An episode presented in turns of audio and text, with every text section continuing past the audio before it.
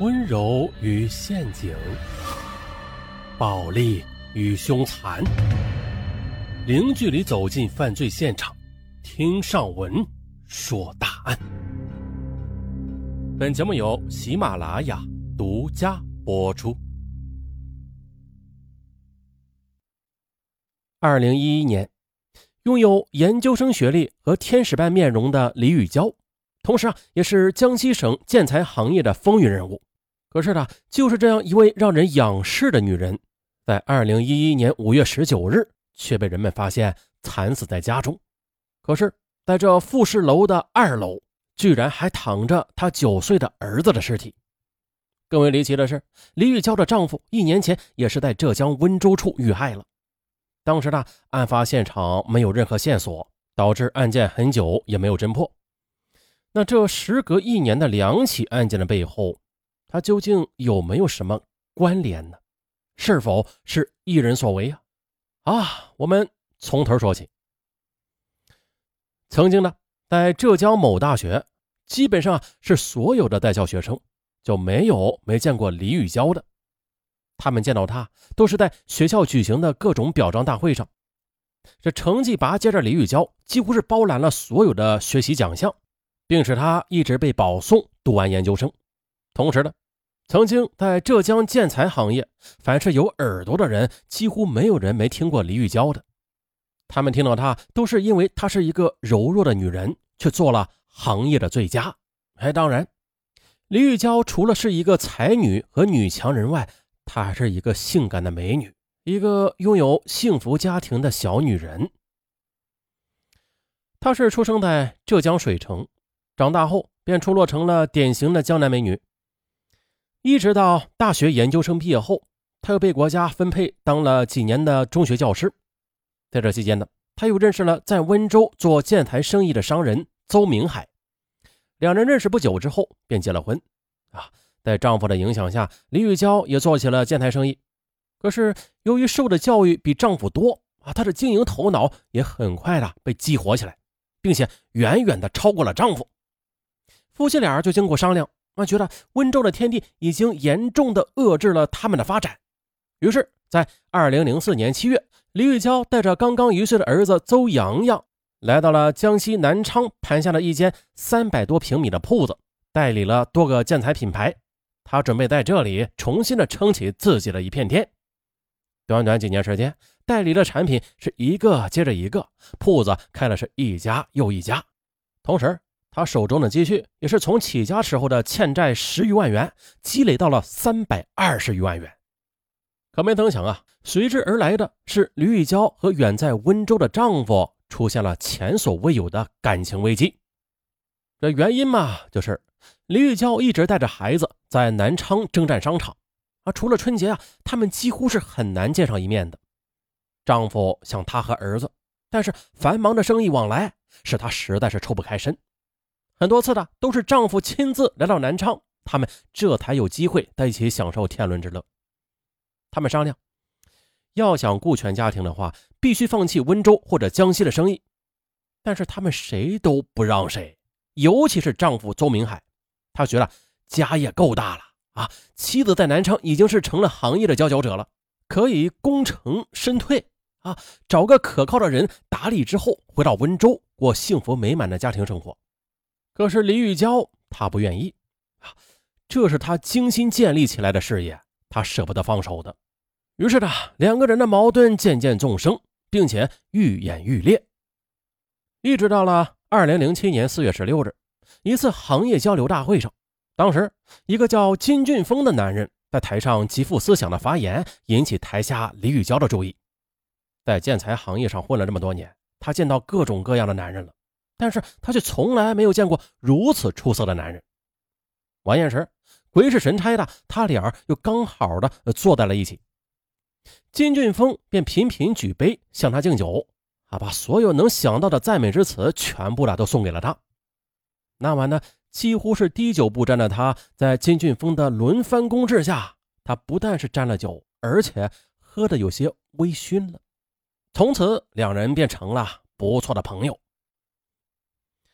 在二零零九年春节，李玉娇带着孩子回到温州，可是大年初一早上的，她接到一个电话，说这边有一位员工卷走了客户款二十多万元。她听后着急了，立刻带着孩子飞回了南昌。可丈夫觉得这不是什么大事可以过完春节之后再回去处理了。于是两人就爆发了最为激烈的一次争吵，而且还动了手。最后，两人几乎是异口同声的想到了离婚。但是他们并没有马上离婚，为了顾全大局，约定说啊，等双方都找到了满意的对象之后再离。常听大的听友听到这儿也应该明白了，这个处理方法那绝对是祸根。开玩笑嘛，还没离婚呢啊，就去找各自喜欢的对象啊，找到之后再离婚，哼，扯淡。在此再奉劝大家啊，在一段旧感情没有完全的断离之前，千万千万千万不要开始新的感情。回到南昌之后，李玉娇异常的苦闷，她经常一个人反思，自己生意上一帆风顺，可为什么偏偏在家庭生活上却如此不顺呢？苦闷之中，她学会了喝酒，更喜欢上了酒桌上的你来我往的感觉。一次，金俊峰给他打电话，他们见面之后啊，又喝起了酒。不知怎的，当李玉娇向金俊峰倾诉自己不幸的家庭生活时，她居然哭了，这让金俊峰毫不心疼，又是递纸又是递水的，甚至啊，他最后还安慰他说：“哎呀，你不要伤心了，以后你如果有什么怨呢，你就往我身上撒，有什么气儿你就说给我听，我愿意帮助你。”哎，这样的话，自是让李玉娇莫名的感动，心中是一遍一遍的在想：为何丈夫没有像金俊峰一样善解人意呢？这次见面后，金俊峰的形象便深深的刻在了他的心里。此后，他果真呐是有了什么不能与外人说的委屈啊，都会找到金俊峰，而金俊峰总是认真的听他倾诉，不时的笑笑，并且说些安慰他的话。这么长此以往，李玉娇。就把眼前这个真诚的男人看成了最可信的人。二零一零年春节前，邹明海给李玉娇打电话，说要来南昌陪他们母子俩。啊，聊着挺好的，可是这一语不合，两人又闹僵了。丈夫也没有心情来了。呃，也就在这时，金俊峰却打电话约他到黄山去玩。李玉娇想都没想，他就答应了。二月十二日的。金俊峰开着李玉娇新买的不久的豪车，带着儿子洋洋赶往黄山。可是这好几百公里的路，李玉娇想要与金俊峰休息，换着开一下。可是金俊峰却死活不肯，要他照顾好孩子，并好好的观赏沿途的美景。啊，真体贴！李玉娇又是很感动。到了黄山迎客松前，金俊峰提出合一张影，李玉娇自是同意啊。可是就在合影的那一刻，金俊峰却将她深深的揽入了怀中。啊，下山的路上，他们便顺其自然的牵了手。他对她表白：“啊，其实第一次见到你，我已经爱上你了。”李玉娇听后，那自然呐，脸上也是露出了少女般的矜持和红霞。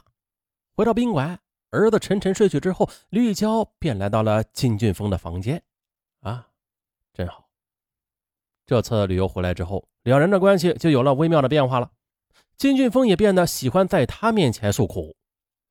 在二零一零年三月三日，金俊峰突然对他说：“他的生意一直不见起色，非但没有赚到钱，反而亏了五十多万元，啊，一副伤感的样子。”李玉娇听后，二话没说，就往金俊峰的账户里注了一百多万元的资金，并且亲自帮他盘活了很多的生意。哎，这样一来。金俊峰得以顺利的走入正轨，他再三表示要尽快的娶她为妻。随着交往的深入，她经常以丈夫的名义要她做各种各样的事情。那对此，李玉娇也是言听计从。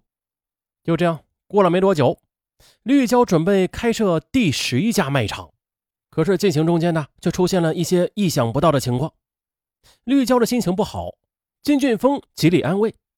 而她打电话向丈夫说后，丈夫大为恼火，直骂她没有脑子。